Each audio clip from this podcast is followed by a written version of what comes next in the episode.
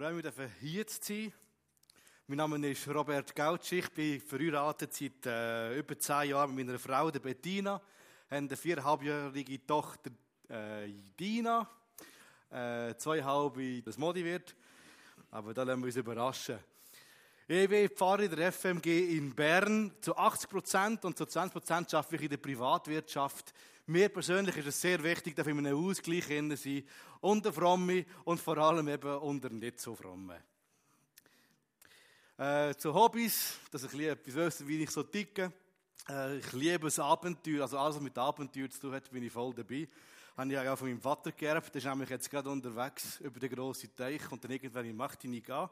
Hat aber noch 2000 Seemeilen vor sich. Ähm, Dörf fahren ist etwas Cooles, das Wasser. Oh, ich habe ja noch ein Foto von mir und von der Familie. Da sind wir auf einem Schlauchbötli. Ich weiß gar nicht, wo wir sind. Auch auf dem Neuburger See oder so. Und Offroad, eine riesige Leidenschaft von mir und Action. Ah, ich habe nicht genug bekommen davon. Aber, aber etwas Neues macht sich bei mir breit. Nämlich etwas, wo das Ganze wie relativiert und etwas, was ich Neues am Entdecken bin. Es passt nicht zur Predigt, aber dennoch passt es vielleicht in die Predigt hinein. Es wirft den Schatten über all das, was so ein das ausmacht, wo ich so richtig Freude habe. Nämlich, wir wohnen in unserem Quartier in der VDEC und wir haben etwas Neues gestartet, nämlich Kirchen in der VDEC. Und wir haben einfach Haufen Nachbarn zusammentrommelt. Wir kommen einfach zusammen. Es gibt irgendeine biblische, äh, biblische Geschichte für die Kinder. Dann wir grillieren miteinander bis am Abend, spät in die Nacht hinein. Und es ist so gewaltig, was dort alles passiert. Für Gespräche, wie die Leute offen sind, wie du das Leben kannst teilen. Ich habe Freude, kann man den Escape Room von der VFMG Übrigens, merci für all die, die mitgearbeitet haben. Ähm, und dort haben wir der Nachbarin dürfen ein Evangelium mit die Hand drücken und der Tränen in den Augen kann. Ich merke, das ist doch noch viel, viel mehr als nur irgendwie eine Szene nach, nach Abenteuer, nach Offroad, nach Action. Dort passiert, dort pulsiert das Leben. Und das ist etwas, was ich neu am Entdecken bin und merke, das stellt so vieles andere einfach in Schatten. Ja, somit so viel zu mir und zu unserer Familie. Und das Coole ist übrigens, wir als ganze Familie sind wir dabei. Mit den Kindern und beten, hey, wenn wir den Nachbarn auch noch einladen und wer wollen wir noch einladen, was wollen wir denn machen? Und es ist einfach ein Familiendings mit einer anderen christlichen Familie aus dem Quartier. Ah, ja, einfach Hammer. Aber ich habe etwas anderes eigentlich mitgenommen. Ich habe eine Doppelhelix. Eine Doppelhelix, eine DNA-Struktur, kennen meistens zu uns die meisten von uns, es sind zwei Hauptstränge, die sich so durchziehen und die sind immer wieder verbunden miteinander. Und die Helix, die Doppelhelix, die kennen wir aus der Bibel. Die startet in der Genesis so zwei Hauptstränge, so zwei Hauptthemen, wo sich durch die ganze Bibel durchziehen, bis hin in die Offenbarung. Und das wird nicht bei der Offenbarung fertig sein, sondern mit unserer Gemeinschaft mit Jesus Christus wird das nachher zum Highlight kommen. Kann euch jetzt einfach so eine Doppelhelix vorstellen, wo sich von da erstreckt bis dort drüber. Und die Doppelhelix, die haben zwei Stränge. Und der erste Strang ist ähm, das Thema vom Bund. Bündnisse. Im Alten Testament lesen wir so viel von Bündnissen zwischen zwei Männern, zwischen zwei Völkern, zwischen Gott und den Menschen. Und der Höhepunkt von dem Bund ist dann, wenn Jesus Christus auf der Welt ist und der rettende Bund für uns hergibt. Wir sind dann etwa vielleicht, ja, das ist jetzt eine schwierige Frage, wo wir sind. Etwa in der Mitte. Sagen wir, wir sind in der Mitte. Wo Jesus einen neuen Bund geschafft. Das ist der erste Strang. Und der zweite Strang, den möchte ich auch noch thematisieren, wo um ihn geht heute nicht, ist nämlich das Thema vom Königreich. Königreich und Herrschen. Kurz zusammengefasst geht es darum, dass wir als Kinder Gottes unser Herr, unser Schöpfer, unser Retter repräsentieren. Und Beispiel dafür gibt es in der Bibel wie Sand am Meer. Ein paar Beispiele. Das Volk Israel ist berufen worden, Gott vor den anderen Völkern zu repräsentieren. Oder wir denken an einen Mose, bis hin vor einem Pharao, wo er die Größe von Gott zeigt, wie er mächtig ist. Der Josef, wo eine ganz schwierige Lebensschule hat und Gott erziehenden, dass er immer näher an dem Herz ist wie Jesus. Und zuletzt repräsentiert er Gott unter den Babylonier. Er wird einer der Höchsten, kommt der Siegel über vom Herrscher und darf in seinem Namen herrschen, Verantwortung übernehmen und Gott so in die Welt raus, wo er gelebt hat, zu repräsentieren. Das Thema Königreich. Ein Thema für sich nochmal ganz gewaltig spannend ist. Aber es geht darum, dass mir im Königreich Gedanken nicht um eine, um eine bereinigte Beziehung mit Gott geht. Das ist das, was im Bundesgedanken da ist. Dass wir mit Gott wieder dürfen zusammen sein. Dort geht es mehr darum, wie wir jetzt als Vertreter von Gott leben. Als Christen sind wir Träger von dem Reich Gottes durch seinen Geist, der in uns innen wohnt. Und da, wo du bist, dreist du unweigerlich das Reich Gottes raus. Und der Königreich-Gedanke ist, wie übernehme ich Verantwortung? Wie, wie gehe ich jetzt da damit um? Aber eben als wichtigste, die Basis ist mal der andere Strang vom Bund. Bündnis. Mein Ziel ist, dass du heute nicht die ganze Predigt kannst wiederholen, wenn dich jemand die Heime fragt, was jetzt da vorher gesagt worden ist. Es ist mir viel wichtiger, dass du erkennst, was dir Gott heute möchte sagen. Er redet zu dir. Wir haben es gesungen. Es ist auch ein Gebet von uns. Und ich möchte dich einfach ermutigen, einfach wie zu Zensor offen haben. Herr, was möchtest du mir heute Morgen sagen? Bundesgedanke.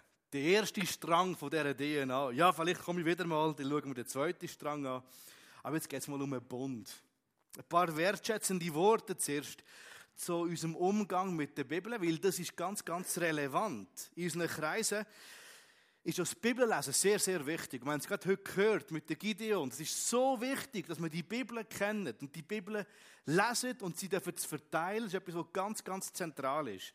Und das zeigt sich auch in unserem Umgang mit der Bibel, in unserem Kids-Treff, in unserem Unti, wie wir mit der Bibellesebund unterwegs sind oder in den Losungen lesen, wie viele Leute eine App haben und jeden Tag eins, zwei oder drei Bibelverse lesen. Es ist uns wichtig. Aber wir stehen erstens in einer gewissen Gefahr, dass wir einfach bei zwei, drei Bibelversen hängen bleiben. Und so verlieren wir ein bisschen die grossen, breiten Zusammenhänge. Und wir stehen zweitens in einer Gefahr, dass wir die biblischen Geschichten schon so oft gehört haben, da gibt es doch nichts mehr Neues. Ja, was soll ich jetzt da noch erzählen? Jetzt lese ich die Verse schon wieder mal. Die habe ich vor drei Jahren schon gelesen. Oh doch, es gibt ganz viel Neues. Und mein Ziel ist heute, euch anhand von der Geschichte von Abraham und von der Sarai etwas davon aufzuzeigen, wo ihr merkt, gewaltig. Die Geschichte habe ich vielleicht schon hundertmal gehört als Kind und ich habe sie kürzlich schon wieder gelesen und überhaupt und sowieso, aber gewaltig, was in denen alles steht. Aber nicht ich soll es machen, sondern der Geist Gottes soll euch da innen, äh, in seine Geheimnisse hineinführen. Heißen wir doch mal einfach Abraham und Sarai willkommen. Ihre Geschichte geht's jetzt, steht jetzt im Zentrum inne. Und wir kommen ein bisschen chronologisch durch, von irgendwo am Anfang für ihrem Leben an. Und das soll uns einfach dienen in der Orientierung. Ab und zu machen wir kurz einen Exkurs. Und wir bleiben an dieser Geschichte von Abraham und von der Sarai. Sie startet in Genesis 12 in Ur in Chaldea. Der Vater, äh, er ist gerade 75 Jahre alt, der Abraham. Der Vater ist auch noch dort. Und der ist gerade mit 205-jährig gestorben. Seine Frau Sarai hatte dort auch. Und wir lesen, was dort passiert, was Gott Abraham sagt. Geh aus deinem Vaterland und von deiner Verwandtschaft und aus deines Vaters Hause in ein Land, das ich dir zeigen will. Und ich will dich zum großen Volk machen und will dich segnen und dir einen großen Namen machen und du sollst ein Segen sein. Ich will segnen, die dich segnen und verfluchen, die dich verfluchen. Und in dir sollen gesegnet werden alle Geschlechter auf Erden. Gott verspricht Abraham und Sarai, die werden ein riesiges Volk sein. Abraham ist schon 75-jährig, seine Frau wird auch, auch schon voll in der Menopause innen sein. Abraham korcht aber Gott. Er geht vorwärts mit seinem Neffen und der Sarai. Sie folgen aus dem Land raus und sie folgen der fruchtbaren Straße, dem fruchtbaren Halbmond, sagt man dem so Urchaldea, von der Wüste Richtung Meer führen und nachher so runter. Das ist saftig grün gewesen damals. Heute ist es relativ trocken und staubig. Damals ist es so wirklich wie ein riesiger Garten gewesen. Wunderschön und saftig. Und es ist nicht nur so gewesen, dass sie die zwei einzigen sind, die dorthin sind gegangen. Man weiß, dass es wie ein Exodus fast gegeben wo extrem viele Leute, das ist, wie eine, das ist eine riesige Pilgerreise schon bald gewesen, als Meer führen und runter. Abraham ist bis nach Ägypten gegangen und hat dort äh, sich im Nildelta mal breit gemacht. Dann ist er wieder zurückgegangen auf Jerusalem, in die Stadt, wo es gar noch nicht gegeben hat, ein paar Kilometer südlich davon. Und nachdem sie zu gross mit all dem Vieh geworden ist und all den Hirten und sich um die Brunnen gestritten haben, weil das Tier einfach am Austrocknen ist, haben sich Lot und der Abraham getrennt. Der Lot hat den Wohlstand gewählt, nämlich so Zivilisation und Sicherheit im Jordantal, im Osten, bei Sodom und Gomorra. Und der Abraham hat Natur und Ruhe gewählt, an einem Ort südlich eben von dem heutigen Jerusalem. Und Genesis 13 Vers 16 wiederholt nach so vielen Jahren Gott wieder sein Versprechen. Und ich will deinen Nachkommen machen wie Staub auf Erden. Kann ein Mensch den Staub auf Erden zählen? Der wird auch deinen Nachkommen zählen. Und darum soll er sich ausbreiten in die Länge und in die Breite. In der Zwischenzeit folgen all die Ereignisse rund um Sodom und Gomorrah und das Treffen mit dem König Melchisedek. Abraham ist immer noch alleine mit der Sarah. Es sind immer noch keine Nachkommen. Und sie werden immer älter. Sind wir beim Genesis 15 angekommen. Und dort begegnet der Bund der Abraham. Wir lesen, wir lesen 15,9, jetzt sind wir richtig. Und er, also Gott, sprach zu ihm, zum Abraham, bringe mir eine dreijährige Kuh, eine dreijährige Ziege, einen dreijährigen Widder, eine Turteltaube und eine andere Taube. Ah, Abraham hat endlich gewusst, jetzt geht's um den Bund. Endlich, das sind die Worte, die ich schon so lange hören wollte. Jetzt hat die Verheißung, die ich gehört habe, kommt jetzt noch mit einem Bund. Es wird festgehalten. Und auch die meisten von uns haben wie der Abraham auch eine Sehnsucht nach einem sichtbaren Bund, nach einer geistlichen Wahrheit. Jetzt kommt der Bund. Verstehen Sie vielleicht noch nicht ganz, aber wir uns das gerade illustrieren. Aber in der Bibel werden Bündnisse immer bestätigt und in dieser sichtbaren Welt durch das Vergießen von Blut dargestellt. Denken wir mal zurück im Alten Testament mal, der Sinai-Bund, die zehn Gebote, da wird das ganze Volk mit Blut bespritzt. Oder Jesus Christus, der in den Neubund mit den Menschen eingeht, lässt sein Blut für die Menschen. Oder die Beschneidung nach dem beim acht Tage alten Gil. Ich denke sogar an eine Schließung von einem Ehebund beim ersten Sex wird die Frau entjungfert. Und auch dort fließt Blut. Der Bund von der Ehe ist auch so ein Bund. Da können wir schauen, wie viele Bündnisse geschlossen wird und wie oft Blut fließt bei diesen Bündnissen. Wir kommen zurück zum Abraham. Wir können die Freude von seinem Ausmaß, äh, das Ausmaß von seiner Freude, gar nicht richtig kapieren. Wir können es nicht nachvollziehen. Aber es ist so eine gewaltige Erleichterung, weil er hat gewusst, Gott schließt jetzt einen Bund mit mir. Er tut das Ritual vorbereiten. Ich habe jetzt kein Tier dabei. Aber ich soll die Tiere illustrieren. Der Abraham schlachtet die Tiere auf dem Feld. Er tut sie trennen von Kopf bis Schwanz und er tut sie ineinander aufteilen, so dass es eine Blutspur gibt dazwischen ihnen.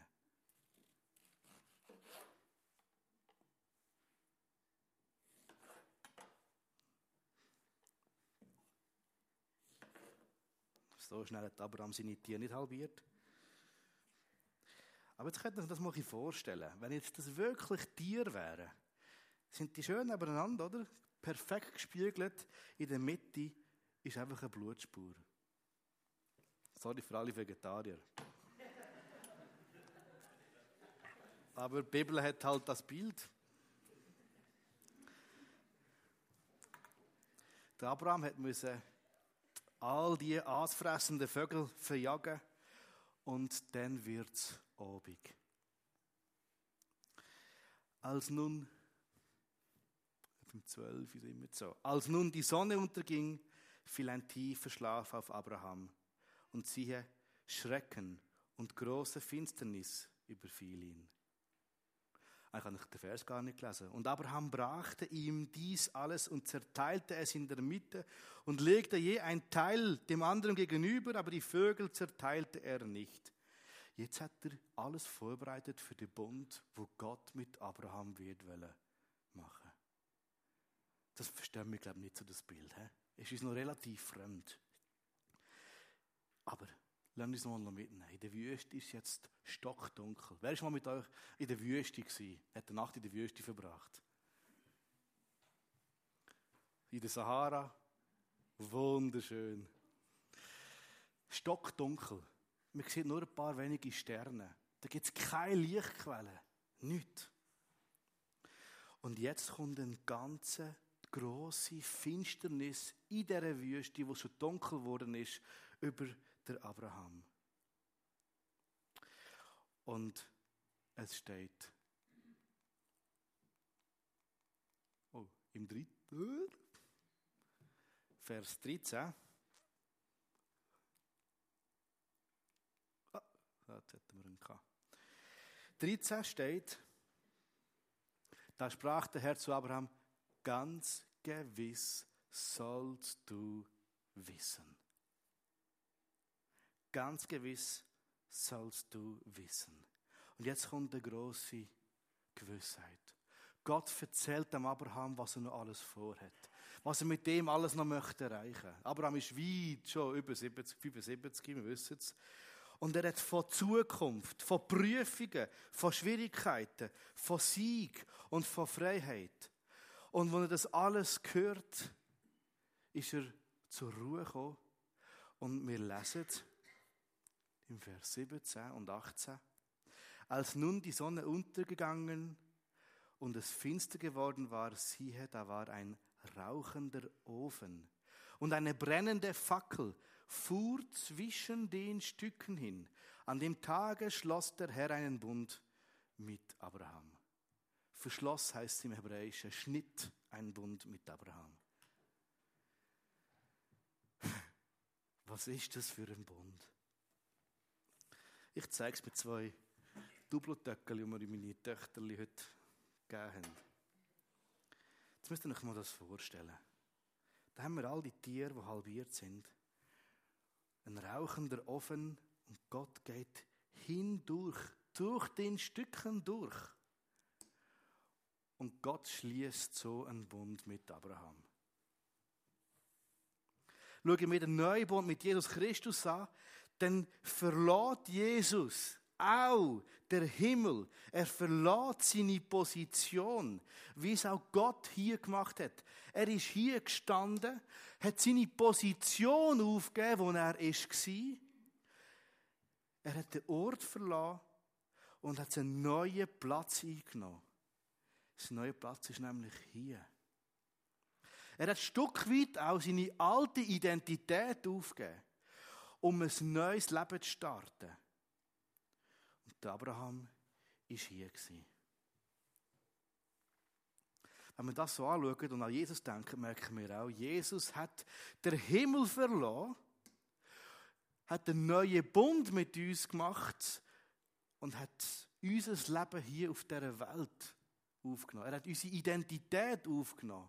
Und wir dürfen im Bund durch Jesus Christus, wo sich als genau gleiche so ein Schlachttier, ein, unre, ein reines Lamm hergegeben hat, dürfen durch Jesus Christus eine neue Position einnehmen, nämlich als Kinder Gottes dürfen sein. Wir dürfen unsere alte Identität verlassen, als Sünder, als Opfer von der Sünde. Ich verlasse den Fluch von der Sünde und ich gebe meine alte Identität vom alten Mensch auf und ich verlasse durch den Bund, durch das Blut von Jesus Christus, durch seine Hingabe und nehme eine neue Stellung ein, nämlich ich übernehme jetzt neu den Platz von Jesus Christus, den er für mich aufgegeben hat. Er hat dafür meinen Platz übernommen. Das hat Jesus gestartet mit dem Bund mit Abraham. Und das dürfen wir heute machen. Also ich finde das absolut gewaltig, das Bild, wo Gott seine, seine alte Position aufgibt und eine neue Position einnimmt. Jesus übernimmt mein altes Leben. Er lebt mein altes Leben fertig. Und somit eine Konsequenz von der Sünde. Und stirbt für mich am Kreuz. Und ich bin eingeladen durch den Bund, durch das Lamm, Jesus Christus, durchzugehen, um Position zu vernehmen, wo Jesus vorher inne hat. Und die Bedeutung und Ernsthaftigkeit von dem Bund zu unterstreichen, sind Tiere geopfert worden, und nicht irgendwelche Tiere, sondern es sind wertvolle, dreijährige Tiere die reif waren für die Fortpflanzung. Wertvoll. Und wenn man zwischen diesen Stücken durch ist gegangen, hat das etwas ganz Wichtiges aufgezeigt, nämlich, dass hat jemand sein Leben müssen lassen, damit der Bund überhaupt gültig wird. Tiere müssen sterben, damit der Bund überhaupt möglich geworden ist. Und wir laufen durch die toten Tiere durch, ein Stück weit auch so eine Veranschaulichung vom Tod. Wir können auch sagen, dass der blutige Durchgang der Geburtskanal und der Anfang von einem neuen Leben darstellt. Wir erinnern uns an das, was Jesus selber sagt. Er sagt nämlich, wahrlich, wahrlich, ich sage dir,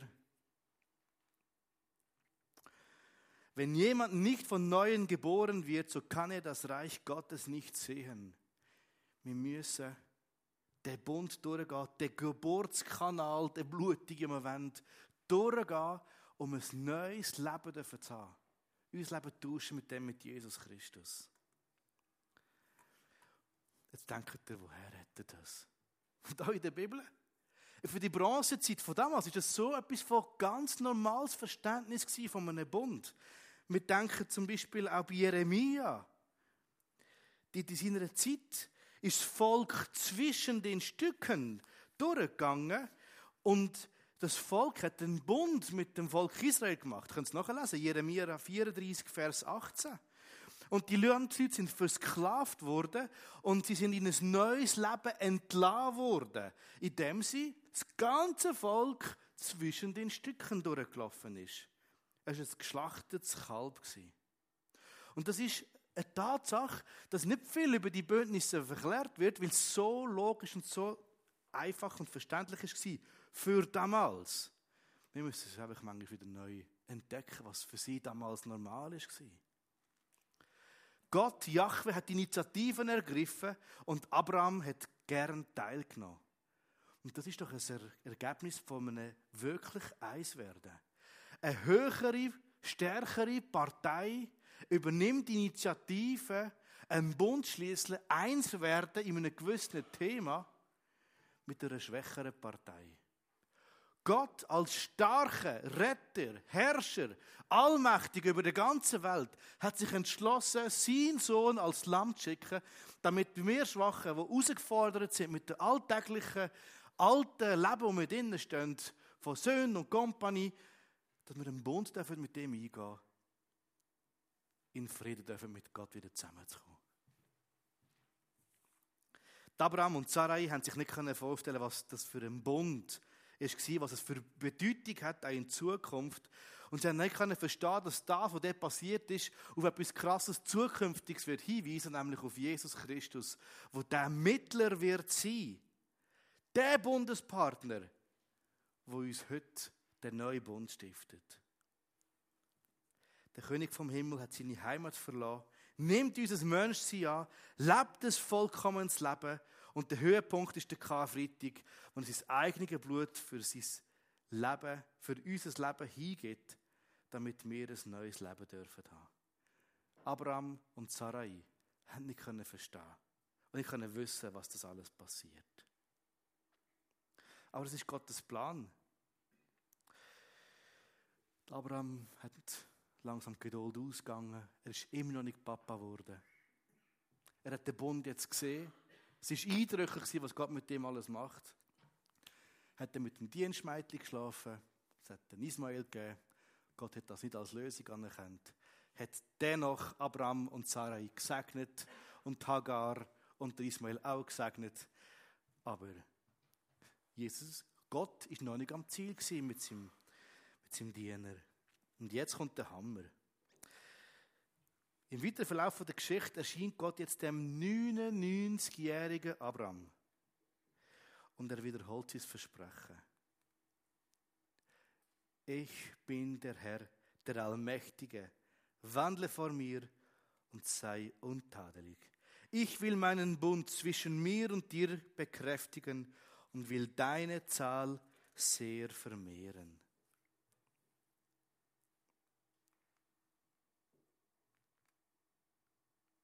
Da fiel Abraham auf sein Angesicht und Gott redete weiter mit ihm und sprach, siehe, ich habe meinen Bund mit dir und du sollst ein Vater vieler Völker werden.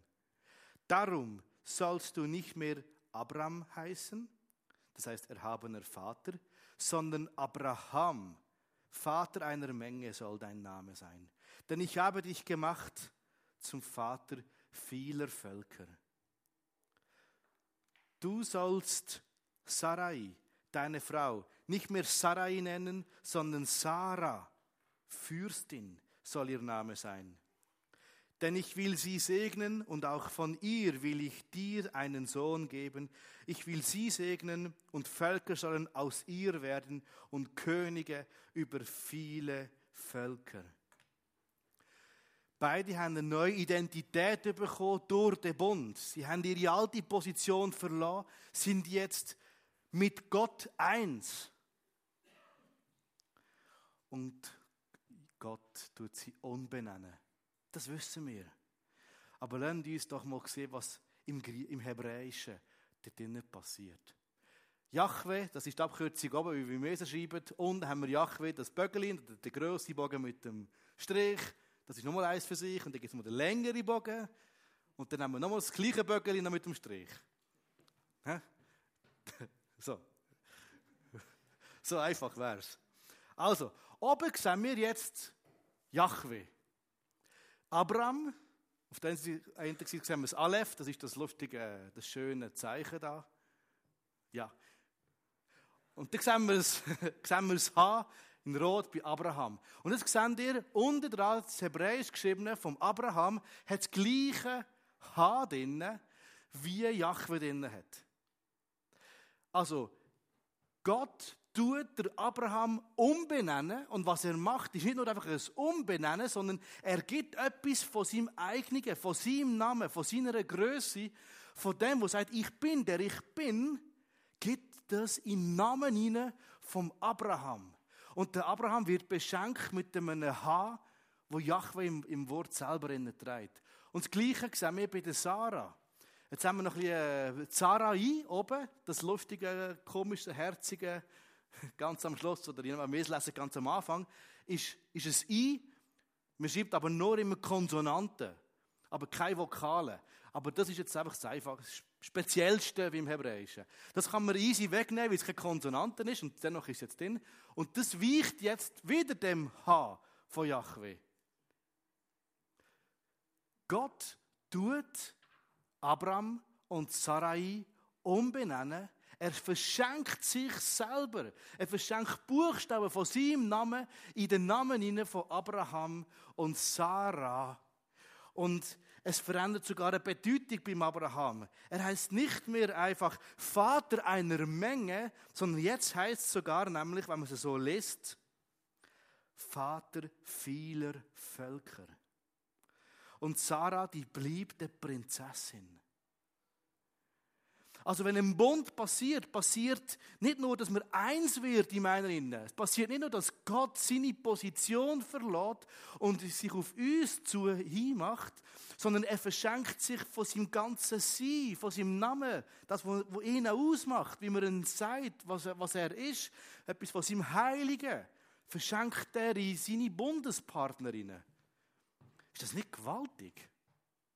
Und nachher schauen wir das Ganze im Neuen Testament in auch und merken, wir werden heute noch beschenkt mit dem Heiligen Geist. Etwas, wo Gott gehört.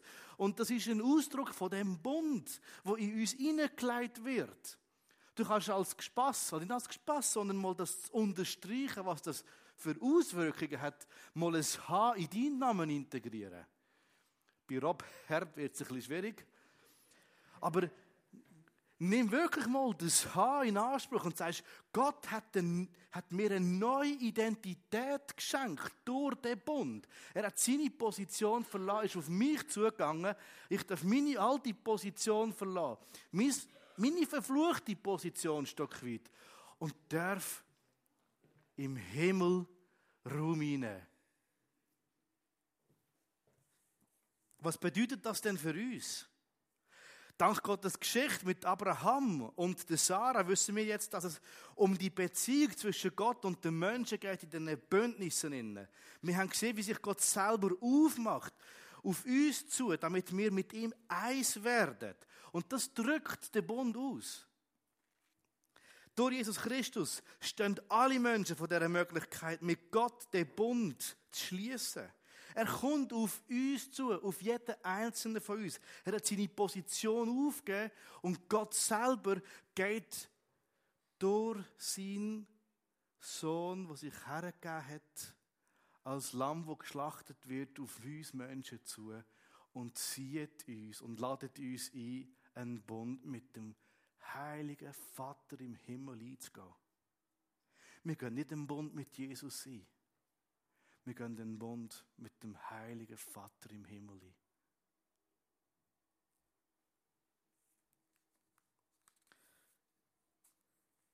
Jedes Mal, wenn es um Beziehung zwischen Menschen und Gott geht und du in der Bibel damit konfrontiert bist, weißt du, dort geht es um den Bundesgedanken.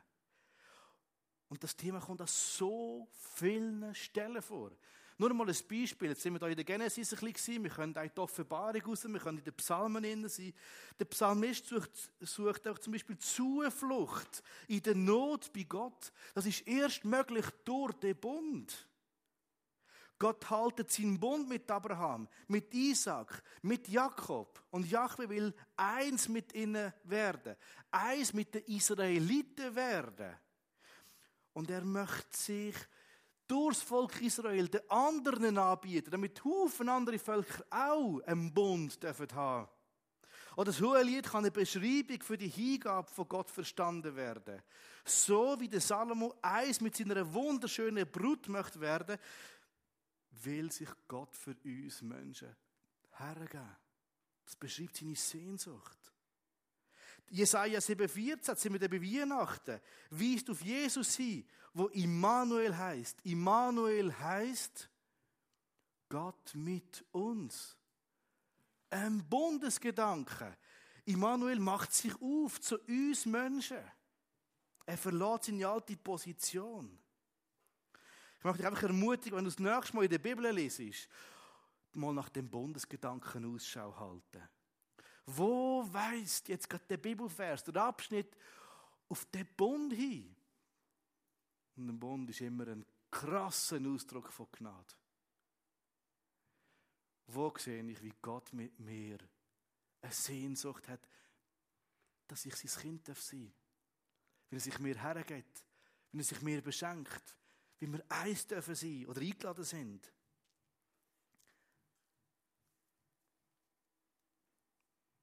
Wie der Abraham und Sarah eine neue Identität durch den Bund bekommen haben, so wirst du eine neue Identität bekommen. Du wirst zu seinem Kind. Und du darfst in seiner Gegenwart zur Ruhe kommen. Und das ist auch der Bundesgedanke.